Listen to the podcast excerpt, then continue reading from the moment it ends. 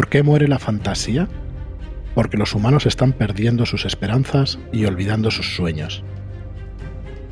De Michael Ende, La historia interminable. Hola y bienvenidos a Red Key Podcast. Soy Fran Valverde, me acompaña como siempre David Martín. ¿Qué tal? Muy buenas. Hola, muy buenas, Fran. Hola a todos. Pues muy bien, aquí esperando poder hablar de este libro que tanto nos gusta y que tanto nos marcó cuando nos llegó. Sí, sí. A nosotros ya, vamos, a una generación entera iba a decir, pero es a un montón de generaciones enteras. Y para hacer un repaso a este libro y para comentarlo, pues tenemos a, invitado a Jorge, Jorge Coto Bautista Tiberio, ¿no? ¿Qué tal? Correcto, sí. pues sí, sí, encantadísimo porque es, vamos a hablar de uno de mis libros preferidos de todos los tiempos y que lleva siendo uno de mis libros preferidos, pues no sé qué edad, pero yo debía tener 10 años o así. y desde entonces hasta ahora lo ha seguido siendo. Yo tengo en mi mesita de noche arriba guardaditos, pues tengo una historia interminable, tengo, eh, tengo el arte de amar de Eric Fromm y tengo un par de cosas más gafapastas de estas, que bueno, que, siempre pues, me marcaron mucho y me ha gustado mucho, pero uno de ellos es la historia interminable. La edición en, en, esos dos colores, con la tapa marrón, esa que perdió las guardas hace ya muchos, muchos años. O sea que sí, sí, a mí también es un, libro que, te marca mucho. Y bueno, yo te había escuchado en muchas entrevistas. Bueno, Jorge Coto, para el que no lo conozca, Tiberio, es editor desde hace muchos años ya. Tú me corregirás. Sí, bueno, ocho años, ocho años llevo. Bueno, incluso antes también pues habías estado pues participando en, en cabeceras míticas, ¿no? Como Sire o 2 de 10. Sí, correcto, exacto. Y estuve trabajando para Ediciones Sombra unos años, es, correcto, efectivamente. O sea, que has estado vinculado al mundo editorial desde, desde hace muchísimos años. Desde hace mucho, sí.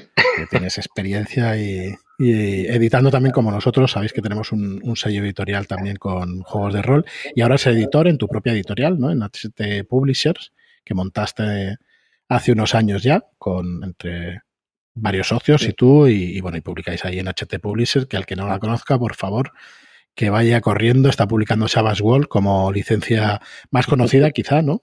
Pero también hacéis otras cositas. Claro. Si nos centramos en juegos de rol y, Wargames. Y Wargames también, pues muy potente. La línea de Wargames también, muchas cosas de Osprey, de, Osprey habéis traído. Habéis traído un, juego muy interesante para jugar en solitario, ¿no? Que es Los Exploradores de las Profundidades Sombrías, creo que es, ¿verdad? Sí. Así que bueno, pues eso, Tiberio que, conoce el oficio como, como poca gente. Y bueno, y, nada, para que lo conozcáis un poco a él y, enseguida pues nos vamos a poner a, explicaros nada, cuatro pinceladas sobre el autor, sobre Mijail, que nos has explicado antes por qué es Mijail Ende, que básicamente es porque es alemán, este hombre. Eh, así que bueno, si quieres hacer un poquillo de repaso, David, de las cuatro notas que hemos tomado para la biografía, para que se pueda entender un poquito o, en qué año se enclava un poco la obra, y luego ya pues pasamos a comentarla pues distendidamente, porque no va a ser un análisis tampoco en profundidad ni nada de eso, ¿no? Pero para, qué representó para nosotros y bueno, y lo que sepamos un poco de la obra y eso, si os parece, vamos comentando. De acuerdo. Pues nos vamos a acercar un poquito al autor para situarnos. Eh, Michael Ende, en realidad Michael Andreas Helmut Ende, eh, nació en 1929 y lamentablemente nos dejó en 1995 debido a un cáncer. Si no, probablemente eh, hubiéramos podido disfrutarlo hasta hace muy poco o quién sabe, mismo llega y sobrepasa los 100 años. Nos hubiera gustado tenerlo y que siguiera pues escribiendo porque ya desde muy joven tuvo esa inquietud por escribir y esa inquietud por el arte. De hecho, él era hijo único y nació en una familia en la que su padre era pintor y eso le fue, le fue calando, ¿no? Ese, gusto por el arte. Eh, de hecho, se mudaron a una ciudad en la que había este ambiente bohemio con poetas y artistas de diferentes tipos y parece que eso le fue marcando porque se metió a dar clases de interpretación, estuvo actuando en un teatro bohemio allí en, la zona de Múnich. No me lo imagino, ¿eh? mira que yo no lo he llegado a conocer ni nada, pero ni detrás luego un escritor y eso, pero claro, uno hace lo que, lo que tiene que hacer. Y bueno, supongo que le gustaría mucho, claro.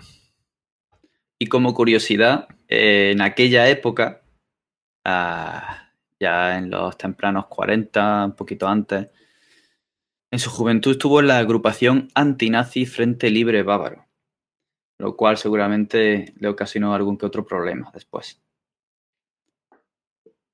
Pues como digo, trabajó como actor y guionista de espectáculos de cabaret, eh, como escritor de críticas cinematográficas, hasta que en el 55 escribió la obra de teatro El Feo.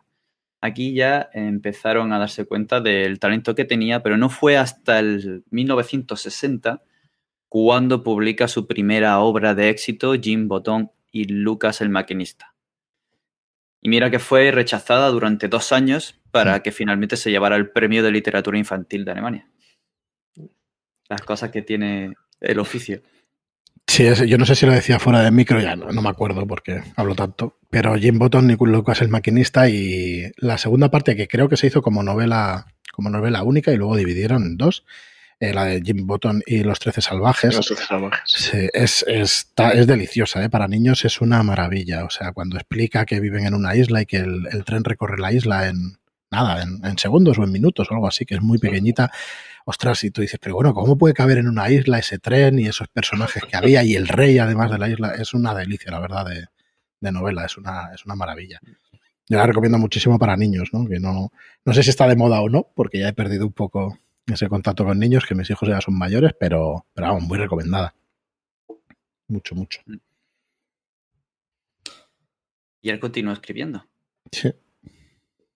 Escribió mucho relato, ensayo, crítica, alguna obra de teatro más, cuentos.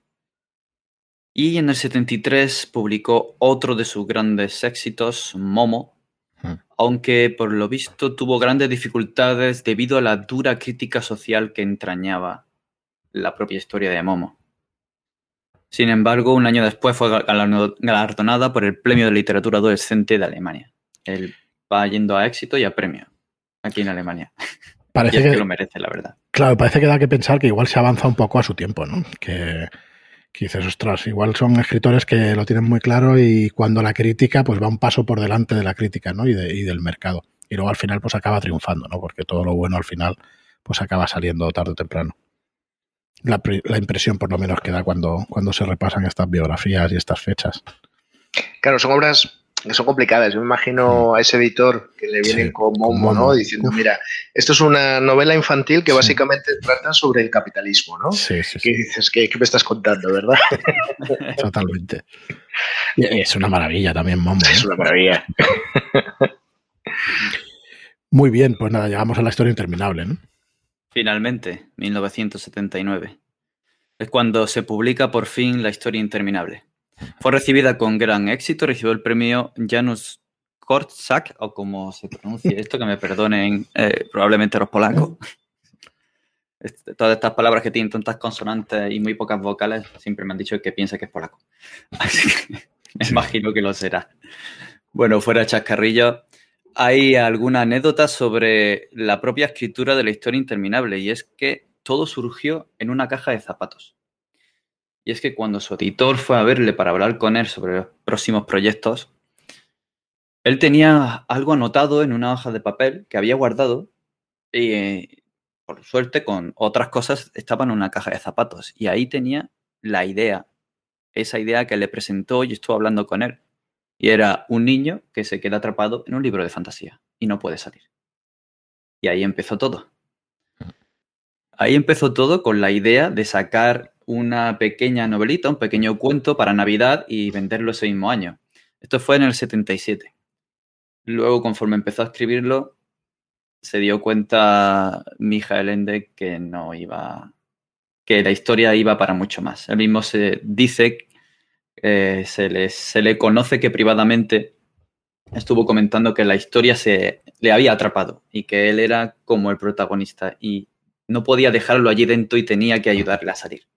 Así que todo se fue alargando y sus editores no recibieron comunicación alguna suya hasta casi un año después, cuando les dijo que, no la iba a tener ni siquiera para ese año. Así que dejaron las comunicaciones de nuevo hasta que el editor jefe se presentó en su casa para ver qué era lo que le pasaba. Y por lo visto había, había encontrado un escollo. Era incapaz de sacar a Bastian de fantasía. Él mismo estaba atrapado con Bastian y no sabía cómo sacarlo.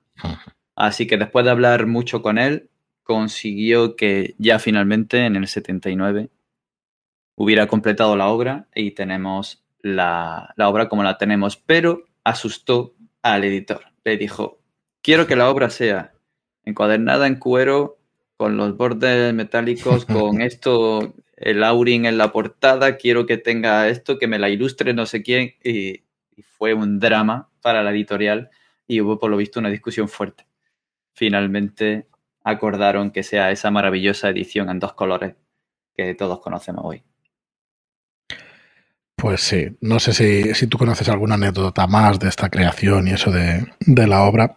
Yo, yo, quiero señalar que, en dos colores y con un inicio de capítulo con una letra decorada, maravilloso, maravilloso. Eh, mm. es, claro, era un libro que hoy supongo, hoy es, estamos más acostumbrados a estas cosas, ¿verdad? Los libros infantiles suelen tener mucha ilustración, suelen ser mm. ediciones de calidad pero de aquella no era tan habitual. O sea, yo venía pues de leer a Emilio Salgari o de leer a Julio Verne y, claro, aquellos libros simplemente de, novela barata, podemos decir, de edición, ¿eh? a nivel de edición, digo. No, me estoy metiendo con las novelas. Sí, sí. No, no, no, claro. Y claro, y, La historia interminable era un libro hecho con muchísimo amor en todos los, a todos los niveles, ¿no? Mm. Incluido a nivel editorial.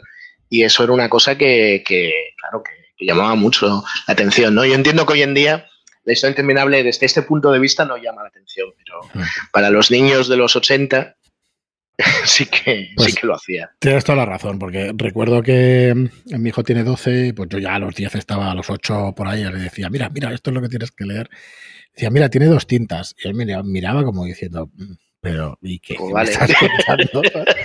claro, para mí eso recuerdo con muchísima ilusión. Decir, claro. Pues esto es algo súper especial. Y, bueno, ahora lo explicamos, ¿no? Pero que cada tinta signifique una cosa, ¿no? Cuando lo estás leyendo, vamos, eso era lo más. O sea que no, no se veía, no, no estaba mm. nada visto, para nada. Y probablemente, no creo que fuera la primera, pero, pero de las primeras que se veían y que tuvieron tanto éxito, seguro que fue la, la primera.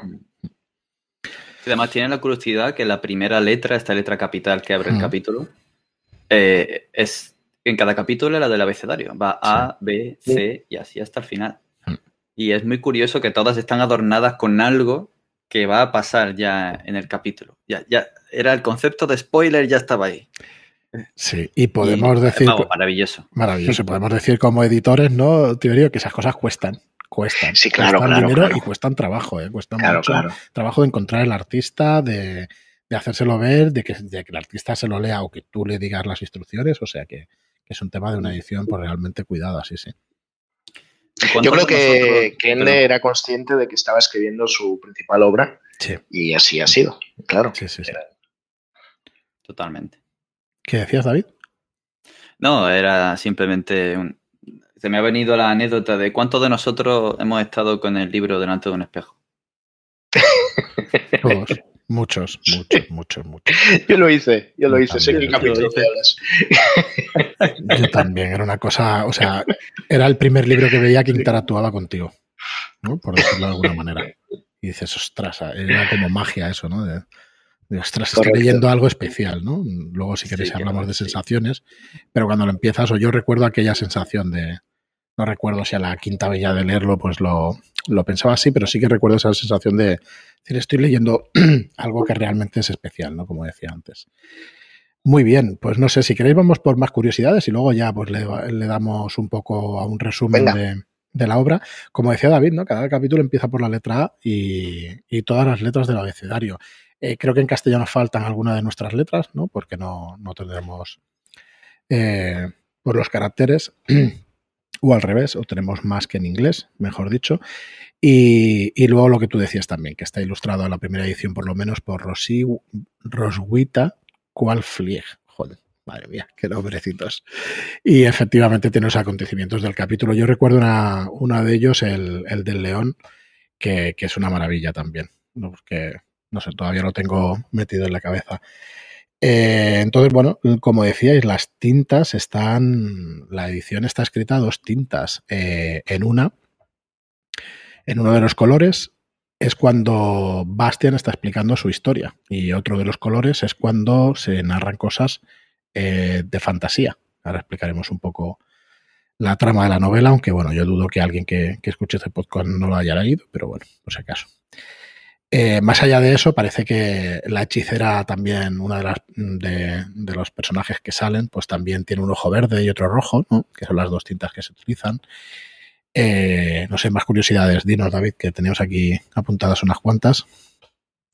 Bueno, eh, una de las cosas que pueden llamar la atención es que al señor Ende no le gustó la película que hicieron de la historia hmm, interminable. cierto. Incluso estuvo en litigios para intentar que no se pusiera el nombre o se quitara el nombre de los créditos de la película. Y nunca, nunca le gustó. Es una de las cosas curiosas que, durante, muchos años ha sido la película más cara de la historia de Alemania. No sé si sabías eso también. No. no y, no sé si la más taquillera, pero sí la, la más cara de producir. Probablemente, si no era de las más... Probablemente lo sería, sí.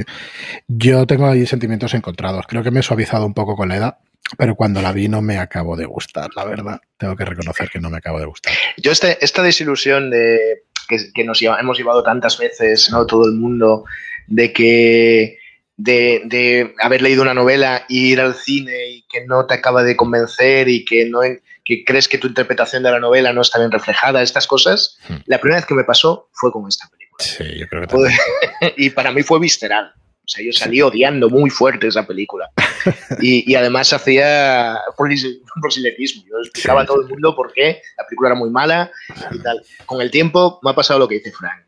La, he visto todavía no hace, no hace mucho, ahora unos cinco años o así, la he vuelto a ver. Y y bueno, pues entiendo. No me parece una gran película, sinceramente. creo que hay muchas películas muy, mucho mejores, semejantes. Pero, pero bueno, tampoco me parece tan, tan malísima como yo la recordaba. Yo es que estoy en el mismo caso que tú, ¿eh? exactamente el mismo. Y con la edad, pues bueno, sí que te suavizas y tal, casi, casi entiendes por qué se hizo de esta manera, porque en una película y en aquella época quizá fuera inabarcable, ¿no? La, la idea de la, de la novela. Pero, joder, es que es muy duro, ¿eh? Es decir, me falta la mitad del libro. Bueno, si empezamos a decir cosas, no, no acabamos. Y yo entiendo a Mijael Ende que, dijera, pues que, bueno, que, que litigiara, pues no lo sé, pero hay que estar cada uno en su piel, ¿no? Y si tú te tiras tantos años luchando por escribir una novela y luego, pues te hacen esto, que resulta que te cambian el argumento. No, no era, con todo el respeto, no era un mm. Stephen King, ¿vale? Que también se enfadó con muchas de sus de las versiones de sus películas. Eh, eh, Ende dejó su alma en esta novela. Hmm. O sea, y es algo que se nota. Es una, es una novela en la que, tenemos mucho de Ende en ella, ¿no? Y claro, eh, no era una novela para vender, para ser un bestseller, para, aunque luego lo fue. No, pero no estaba hecha con esa intención, no era un trabajo, era, era un arte, era una, una expresión artística, ¿no? Y claro, y creo que, que, la película toca, hay muchos puntos que para Ende eran importantes, que la película directamente pasa por encima, ¿no? Y creo que quizá el más evidente, el más claro, es la transformación del personaje de Bastian, ¿no? Que era un niño gordito, eh, paticorto, eh, feo, etcétera, y le pusieron un chavalito, pues, pues majete y estas cosas. Algo que seguramente para el director de la película no tenía la menor importancia, pero para Ende tenía toda la importancia del mundo. Claro, no, no, yo también. Lo entiendo también perfectamente, ya te digo, y como aficionado, pues me pasó muchísimo. Pero bueno, la película tuvo tal éxito, o el libro tuvo tal éxito, que por ejemplo una persona como Steven Spielberg, que, es un fan de la película, parece ser, pues tiene el Aurin original, eh, el que usó Atreyu en un frasco de cristal en su oficina. Qué guay. sí, sí, la verdad es que está guay. A mí me da bastante envidia cuando ves eh, los despachos de, de, gente así famosa y ves algunos directores que tienen aquello lleno de estatuas de Lovecraft tamaño real o más grandes y cosas de estas, pues que tuvieras, joder, que tengas el Laurin ahí original, está guay. ¿eh? No está nada mal. El Laurin, hay un club en Barcelona de juegos de rol, que conozca los juegos de rol, al que pertenece Ricard Ibáñez, que, que es, bueno, aquí en España el autor más conocido por lo menos y eh, el decano, eh, que se llama Aurin, el club Aurin, y lleva muchísimos años, no sé, llevará 30 o 40 años ya de, de historia. Así que bueno, hasta ese punto pues, pues marcó la obra, ¿no? Vamos a acabar, si quieres, con las cuatro todas que nos quedan y entonces pasamos a hablar un poco más de, del argumento y de la obra en sí. Bueno, sí. Eh, puedo decir que la banda finlandesa Stratovarius, que escribió una canción llamada Fantasía. Ah. De hecho, incluso citan una frase de la emperatriz en ella, Fantasía eh, can arise in you. Ah, así que hasta ese punto ha llegado a calar en, el público que en aquella época era niño y luego ya no lo fue tanto, incluso en mayores, como, como luego vemos en Steven Spielberg. Y ya en el, en el imaginario popular, pues hay un montón de guiños, parodias y referencias en series que todos conocemos, como Los Simpson o Padre de Familia. Hmm. Es que está, está en todo. Nos ha calado tanto que yo creo que mucha gente de nuestra generación lo lleva dentro. A ver si estáis de acuerdo conmigo. Lo único salvable de la película es la canción.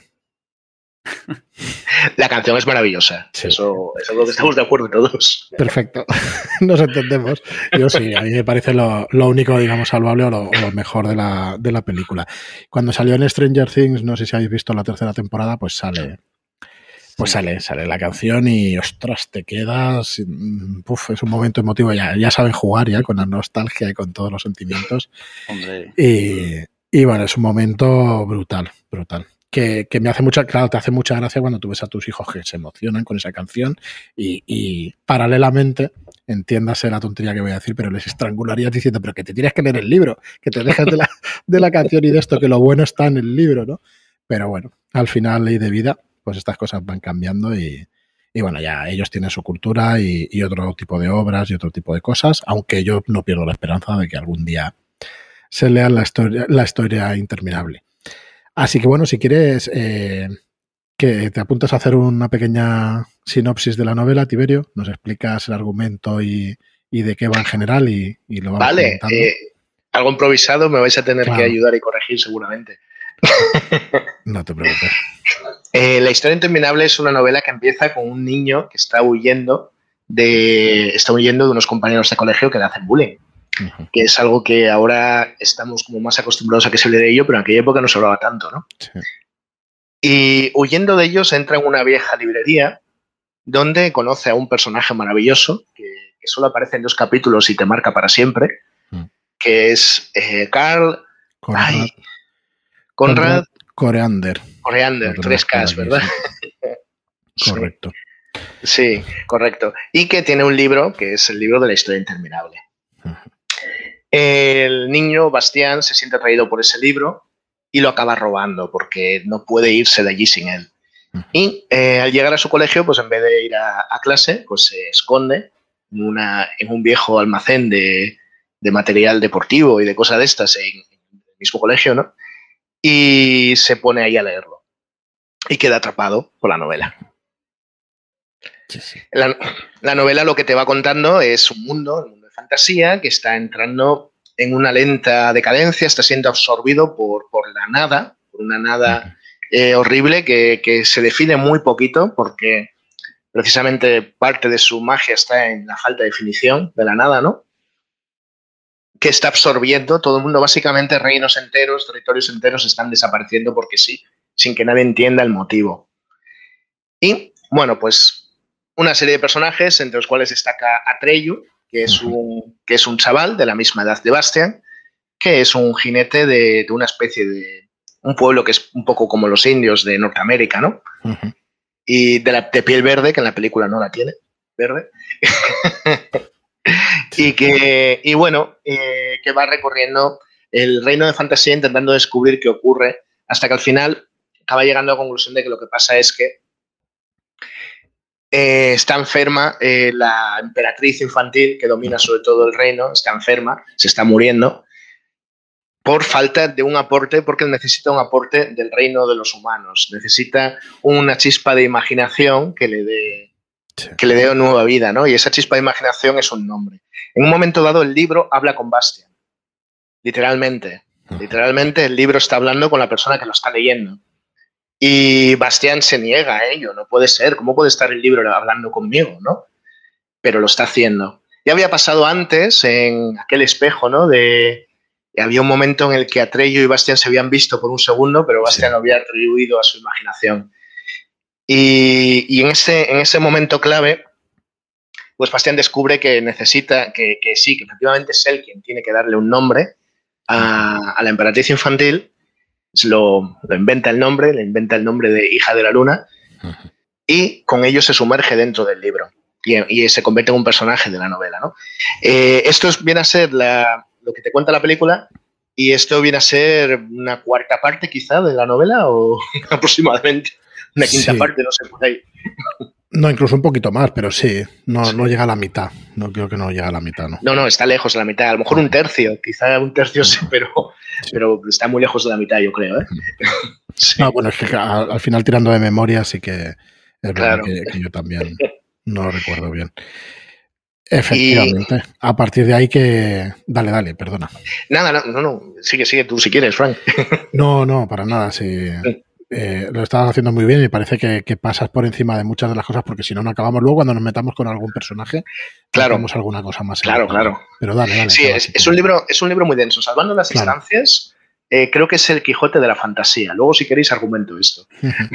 Perfecto. es, el anti-Quijote también. Bueno, luego, luego lo argumento. eh, Bastian, una vez está dentro del mundo de fantasía, eh, aquí el, autor ha hecho una cosa que funciona maravillosamente. Y es que en este momento tú estás absolutamente identificado con este niño que está leyendo el libro, el libro que tú estás leyendo, ¿no? Estás absolutamente identificado con él y juega con esto.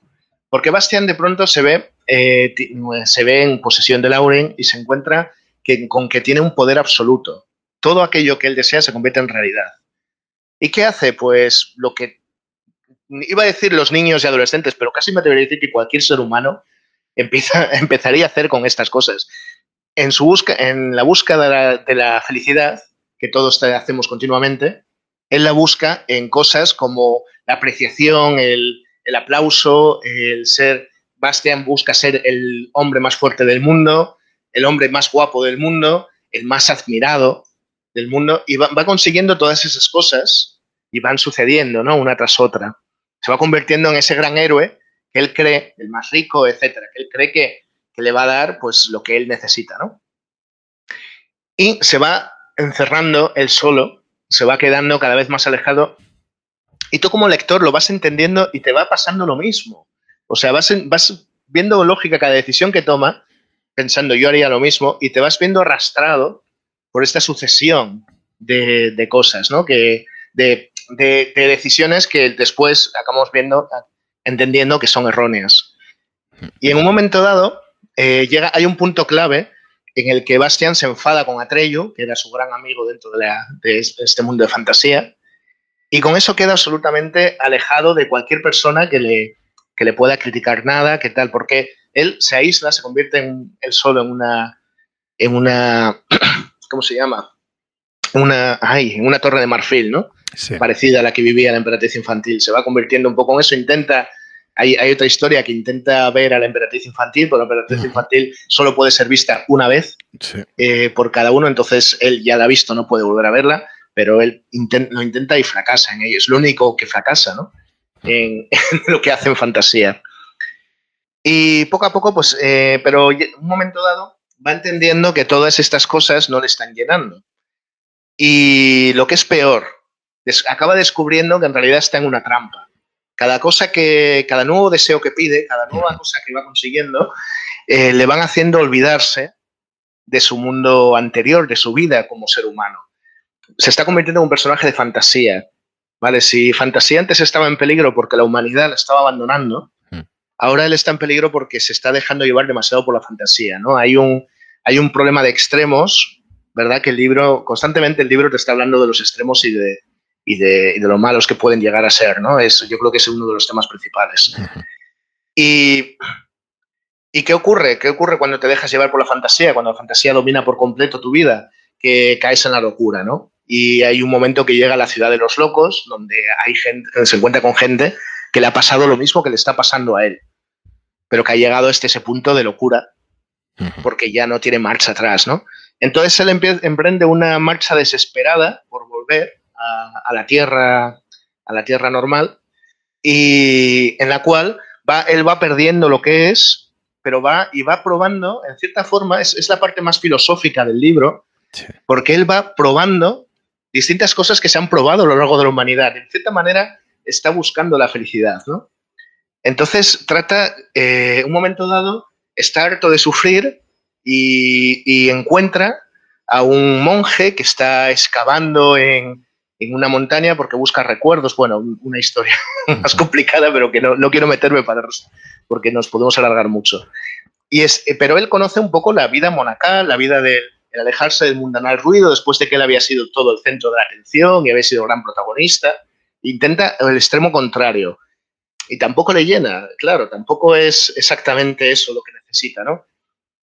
Eh, sigue buscando, en un momento dado, eh, una de las partes que, más me encantan, llega a un, lugar en el que tiene que atravesar un, mar de niebla y hay unos barcos, hay un barco eh, en el cual se vive una especie de sociedad perfecta, todo el mundo recibe a cualquier persona sin ningún problema, todos son iguales, no hay líderes, están, es un, un modelo utópicamente, digamos, eh, no sé si casi me atrevería a decirlo como socialista, ¿no? Una cosa así.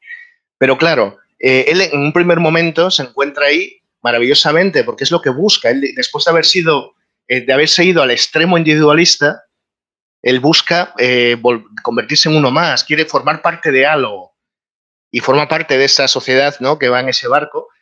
¿Y qué pasa en ese barco? Que, por ejemplo, en un momento dado, eh, aparece un monstruo, se come a uno de los remeros, ¿no? Y, bueno, pues se alarman todos, se asustan todos, pero se va el monstruo. ¿Y qué pasa? Pues no ha pasado nada, porque es una persona perfectamente sustituible, como hay muchos más. No está en el otro en un extremo ya deshumanizado, que tampoco es lo que él necesita, ¿no? Eh, y bueno, al final pues acaba alcanzando su meta y acaba, la novela acaba bien, pero Pero sí, efectivamente entiendo que costara darle un final feliz a esta novela, ¿no? La verdad. Sí, yo había leído que, pues eso, el último tercio, que, que le costó muchísimo y como nos decía David, ¿no? Que al final estuvo dándole vueltas y eso hasta que al final consiguió, consiguió acabarla. Eh, se nota, se nota en la novela que en, un momento dado pues parece que se hace, es que la palabra no es farragosa, pero se hace un poquito más difícil de, de mm. leer, un poquito más difícil de seguir. Y cuando te explican el qué pasó, ¿no? Pues entiendes perfectamente. Pero claro. Tiene, su parte de gracia porque al final eh, te hace un poco la novela, te hace un poco sentirte como se siente él, ¿no? Te transmite esa angustia, te transmite esa sensación, ¿no? Yo, creo que es una de las novelas que mejor consigue la inmersión eh, y la identificación con el protagonista, ¿no? Bueno, yo es que claro, cuando la estás recordando es que recuerdas perfectamente eso, el cómo se mete en el, en el gimnasio, ¿no? O en aquel desván del colegio y eso, cómo mm. llega mojado, cómo... Claro, eso, eh, ¿quién no ha estado debajo de una sábana alguna noche, pues hasta las tantas de la noche y leyendo sin poder dejar de parar de, leer y eso? Y, es lo que le pasa y es que te identificas al 100%, es lo que decías tú, tú hace unos minutos. Mm, él le pone el nombre a la emperatriz infantil, hija de la luna, y luego ya no la vuelve a ver. Al final olvida todos los recuerdos y gracias a eso me parece que se queda con el único recuerdo que era el de su madre, puede ser. Ya, hace tantísimos años que ya. Sí, el último recuerdo de su madre, sí. efectivamente. Y se queda sin nada. Eh, puede ser que también nos vaya, cuando él pierde todos esos recuerdos y todo eso, eh, puede ser que, hace, que haga el viaje inverso, quiero decir, te conviertes en adulto y si te olvidan las cosas realmente importantes de la vida, puede ser que tenga alguna cosa por el estilo también. sí, un poco, claro, el viaje de héroe que hace, no hace el viaje del héroe, es un poco el mm. viaje del antihéroe, ¿verdad? Lo que hace es, es lo contrario. Sí, sí, lo contrario. Mm. Exacto. Y, y, sí, yo creo que un poco hace la conversión a, a persona adulta, ¿no? Sí, sí, yo también lo veo así. Mm. Bueno, ¿cuál es vuestro personaje favorito de la historia interminable? Va por momentos, ¿no? Según el capítulo, hombre, siempre a Treyu eh, me ha marcado mucho ese, esa imagen del, guerrero que, todo el mundo quiere ser, o al menos yo quería ser. Claro. Y subirte en Fuyuro, hombre, eso, eso había que subirse. Eso es lo más. Claro. De hecho, es el espejo, ¿no? O sea, es, una cara y otra de la moneda, ¿no? Bastián y Atreyu. Por lo menos eh, uno en su realidad, uno en la otra, pues uno está denostado haciendo bullying y tal, le hacen bullying. Y el otro, pues es el gran triunfador, entre comillas, porque el chico sufre lo indecible, ¿no? Claro. Atreyu, va.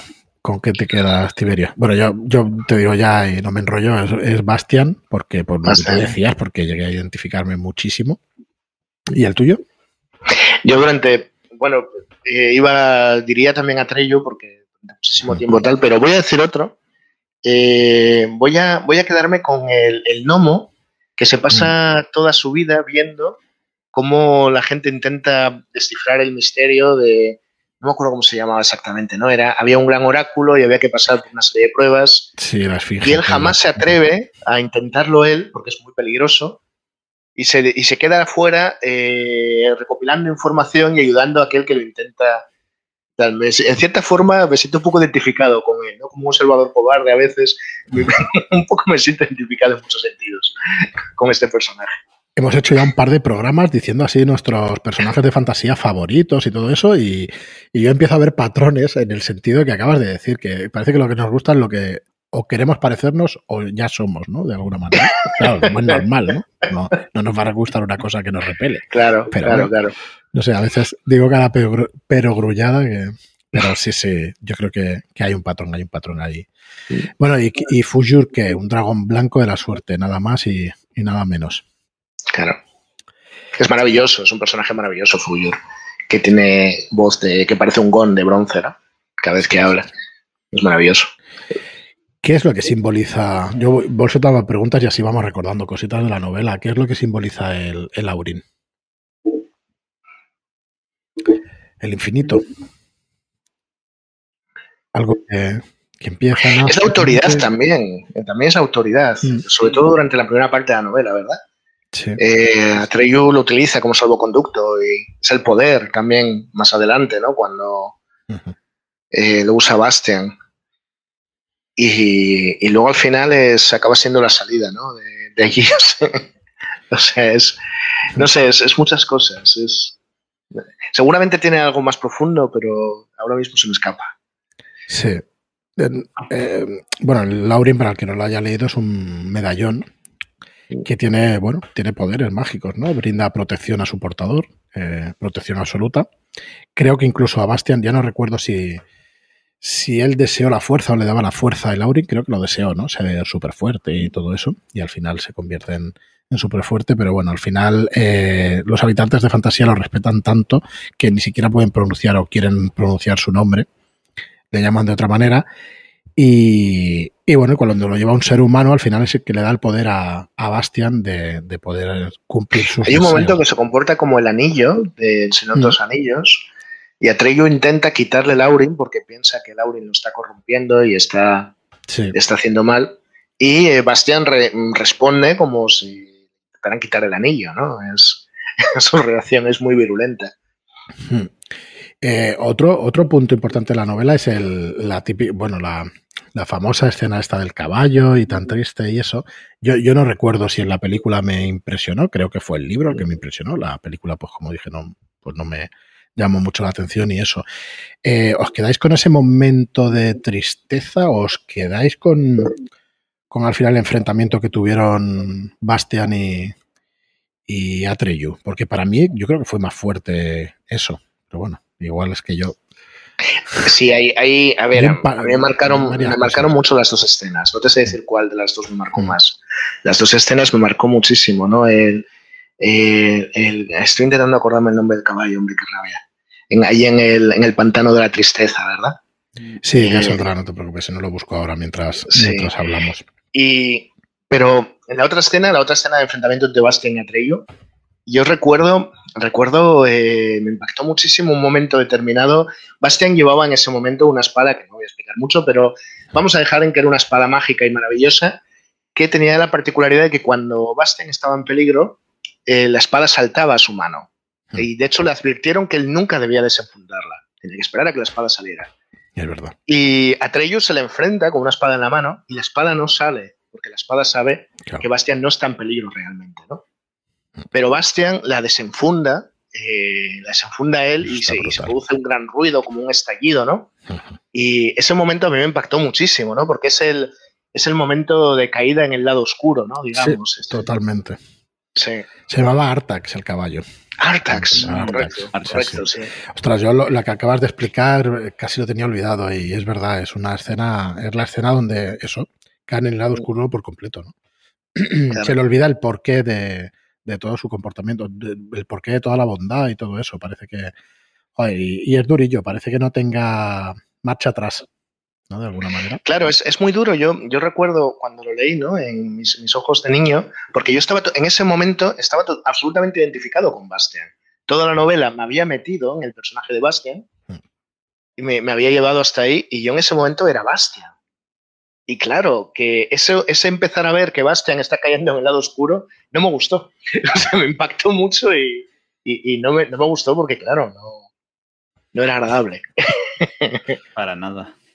Tiene, claro, lo que estabas diciendo, tiene mucho más de lo que parece esta novela, ¿no?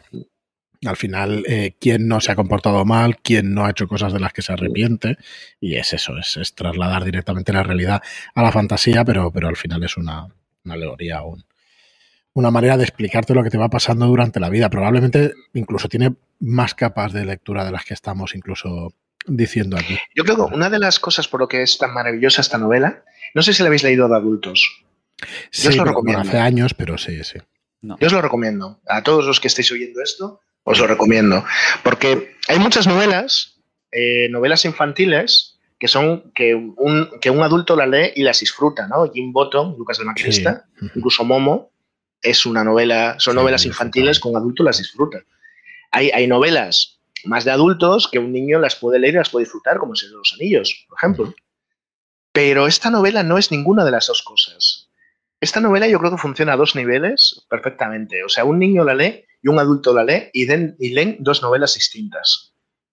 Tiene, tiene un subtexto y tiene subtextos paralelos y separados ¿vale? Que, que, van en distintas direcciones y, y, por, eso, por eso yo recomiendo la, lectura de adulto, porque muchas cosas que de niño veías pasar sin más, de pronto os van a hacer clic en la cabeza. Sí, sí, totalmente. Muy bien, Tiberio, pues si quieres comentarnos eso que decías que es el, Quijote de la literatura fantástica, yo sí, creo porque que hemos llegado al momento adecuado. Suelen decir, la gente que sabe de esto, suele decir que lo que hace maravilloso el Quijote es los personajes y las escenas, ¿vale? Cada, cada una de las escenas es memorable en sí misma, podría ser un, un relato por su parte, o sea, por separado y funcionaría muy bien, porque cada momento, eh, cada personaje, cada tal, tiene una profundidad y un desarrollo, aunque solo salga unas pocas páginas, hmm. Que lo vuelve memorable, ¿no? Eh, la historia interminable hace esto. O sea, Bastian y Atreyu primero y luego Bastian van recorriendo el mundo de fantasía, encontrándose con cosas que duran un capítulo o dos, y cada una de ellas se quedan ahí para siempre en nuestra memoria, ¿no? Sí, es cierto. El león que mencionaste antes, el león aparece en dos capítulos, si no estoy equivocado. Quizá en uno, quizá aparece en uno. me, parece que aparece de una manera y luego de otra, ¿no? ah, puede ser, puede ser. Creo que se convierte. Y no sé si al principio es cobarde y luego ya... No lo recuerdo, no lo recuerdo exactamente, pero, pero sí, sí, es lo que dices. Cada capítulo de la novela lo, lo recuerdas en sí mismo y cuando empiezas a, ver escenas y eso, pues eso puede funcionar independientemente. De hecho, el paralelismo que hacías con volverse loco, olvidar las cosas y volverse loco, mm, es lo que le pasa al Quijote. Al final. Claro, claro. En, cierta manera es el anti-Quijote, porque el Quijote es una novela que te intenta decir que la fantasía Mm, es, puede ser dañina, puede ser tal, es un poco el, objetivo, aunque luego la novela es mucho más que eso, ¿no? Pero tal. Y en cambio la historia interminable es lo contrario, te está diciendo que tienes que meter fantasía en tu vida, aunque sí hay un momento en el que te advierte de cuidado, no te pases, ¿no? Yo creo. Yo creo que, es, que viene a ser esa la intención.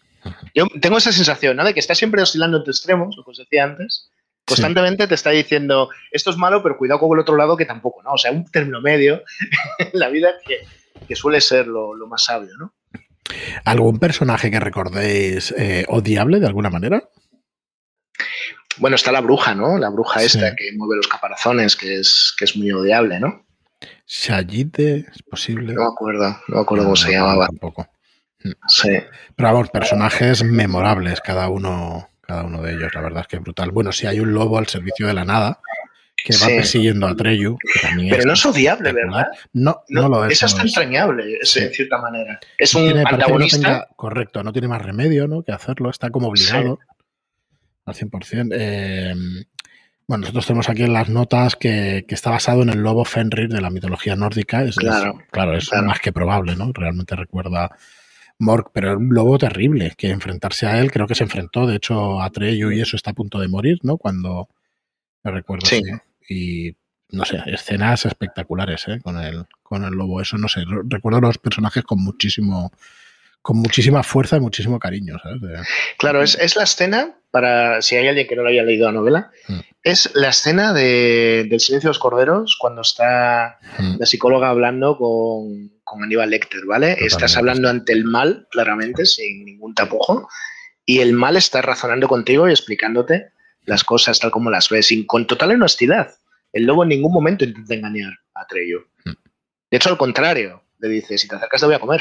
se, lo, dice claramente. Totalmente. Eh, ahí sí que no hay tapujos, ni hay dobles sentidos, ni nada. Es el mal absoluto, tienes toda la razón. Cuando ahora he intentado, por explicar alguna cosa, aunque salgamos del tema, he intentado también que, mis hijos vieran el silencio de los corderos. Craso error. Cinco minutos la quité. Es imposible, tío. Y no la recordaba así tan cruda. Es muy cruda. Es, es, lo que acabas de decir. Es el mal absoluto de ese hombre. Además está fantástico el actor y, joder, me lo has hecho recordar ahora. Y es cierto, es cierto que el lobo de Mort este se parece muchísimo a ese personaje. Bueno, pues no sé si queréis comentar algo más, pero la verdad es que lo podríamos dejar aquí eh, pidiendo a nuestros eh, oyentes que nos dijeran sus, sus trocitos preferidos, ¿no? De sus capítulos preferidos, sus personajes y todo eso. Y si queréis reseñar alguna cosita más, pues la, la comentamos pero creo que hemos hecho un repaso interesante y por lo menos eh, hemos abierto la curiosidad al quien no lo haya leído y, hemos refrescado también la memoria a quien la haya tenido la oportunidad de, degustarla, porque es que esto se degusta, ¿eh? como, como el buen vino, pero vamos, claramente. ¿Os queda algo que queráis comentar? Que, es una novela maravillosa. Yo creo que, es, hay y yo soy muy malo en lo típico que te dicen, ¿cuál es la película que más te gusta? ¿Cuál es tal? Soy muy malo para estas cosas, me cuesta mucho decidirme y no me atrevo a decir cuál es mi novela favorita, pero en un listado de mis novelas favoritas, Lista Interminable siempre va a estar. Eso lo veo muy claro. Pues sí, totalmente. Eh, yo sí tengo una pregunta. Eh, Tiberio, ¿para cuándo el juego de rol de la historia interminable? Bueno, pues voy a contar una historia que no he contado. Venga. Hará cinco o seis años nos pusimos en contacto con los herederos de, Mijael Ende, no, no, es broma, nos pusimos en contacto con ellos para ofrecerles la posibilidad de publicar un juego de rol de, la historia interminable en inglés, en alemán y en español. y, y, llegamos a negociarlo, llegamos a, nos cruzamos varios emails, cuatro o cinco, hasta que un momento dado pues dejaron de, me llamó la atención que no hubo que explicarles nada porque ellos sabían perfectamente lo, que eran los juegos de rol. Una cosa que me llamó la atención. Pues sí. y, tal, y básicamente nuestro proyecto era que era, era un juego que funcionaba en paralelo, que contarías historias a la vez en nuestro mundo y en fantasía. era, era el proyecto que estábamos presentando, ¿no? Y tal. y, bueno, pues, pues la cosa, por lo que sea, no, no acabó de fructificar. No, no sé qué fue, creo que no fueron motivos económicos. Sospecho que, exactamente la forma como nosotros queríamos ir luego desarrollando una línea y cosas de estas, me parece que no les acabó de encajar y creo que, ese es el tema. Pero bueno, que estuvimos ahí, estuvimos ahí hablando. Este Pero no existe, ¿no? Ninguno de. Ningún juego de. Es curiosísimo, ¿eh? Que no. No existe. Ni, joder, tienes mitología ahí en la novela, mira que es una novela densa, tiene páginas, pero tampoco es que sea la Biblia ni que sea una, novela tan larga, pero vamos, se puede hacer un juego de rol tranquilamente de, ese mundo. Bueno, pues no sé, algún día tendríamos que unir fuerzas y, liarnos a probarlo otra vez, ¿eh? porque, porque, ostras, la verdad es que sí que sería un sueño, un sueño cumplido, sí, hacer alguna, alguna vez algo así. Pues mis felicitaciones por intentarlo, ¿eh? sobre todo, porque hay, hay varias, varias cosas que hemos intentado que, no han salido. A lo mejor algún día puedo ponerme a contar de cosas que hemos intentado. Bueno, la labor del editor, ¿no? Realmente, cuando yo de hecho ahora, claro, nos estamos ocupando en nuestro oficio y, y un poco lo de las cosas mejores es eso, ¿no? Crear un proyecto de la nada y llevarlo para adelante y conseguirlo. Realmente es de lo más bonito que hay ¿eh? en, la, en el oficio. Eso está muy bien, la verdad es que muy bien. Que una cosa que hayas tenido la idea, da igual ya quien la escriba. no es que da igual, sino que ya parte, forma parte de un equipo, ¿no? El, llevarla el llevarla a la vida o el que nazca una novela, que nazca un juego de rol o que nazca cualquier cosa que se edita, ¿no? Pero, pero sí que hace especial ilusión, ilusión que una idea aunque sea de varias personas, pues se lleva a cabo y todo eso. Sí que es una de las cosas muy chulas de, la edición. Muy bien, pues nada, vamos a dejarlo aquí si os parece.